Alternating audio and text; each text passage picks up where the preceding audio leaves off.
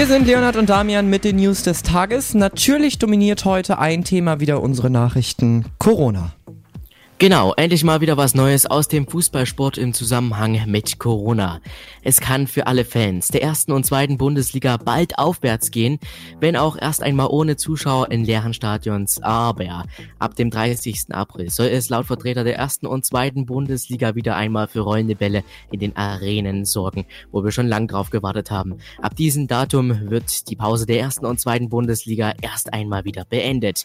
Auf diese Meinung kamen letztendlich Bundesliga-Vertreter zusammen, in einer Videokonferenz. Leider kannst du die Spiele erstmal nicht im Stadion mitverfolgen. Sie werden nicht vor den Zuschauern ausgetragen. Es geht um sogenannte Geisterspiele, soweit es die Lage erst einmal zulässt. Bis zum 5. April wird vorläufig erstmal das Mannschaft äh, Mannschaftstrainingswettbewerb weiter eingestellt. Hoffentlich rollt dann alles wie geplant. Hoffen wir es doch.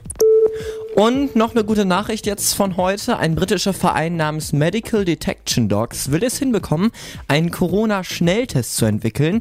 Ungewöhnlich, aber sinnvoll. In sechs Wochen sollen Hunde, die dafür speziell ausgebildet wurden, es schaffen, den Coronavirus zu erriechen. Das gibt's ja jetzt schon hauptsächlich mit Krankheiten wie Malaria, Parkinson und Krebs.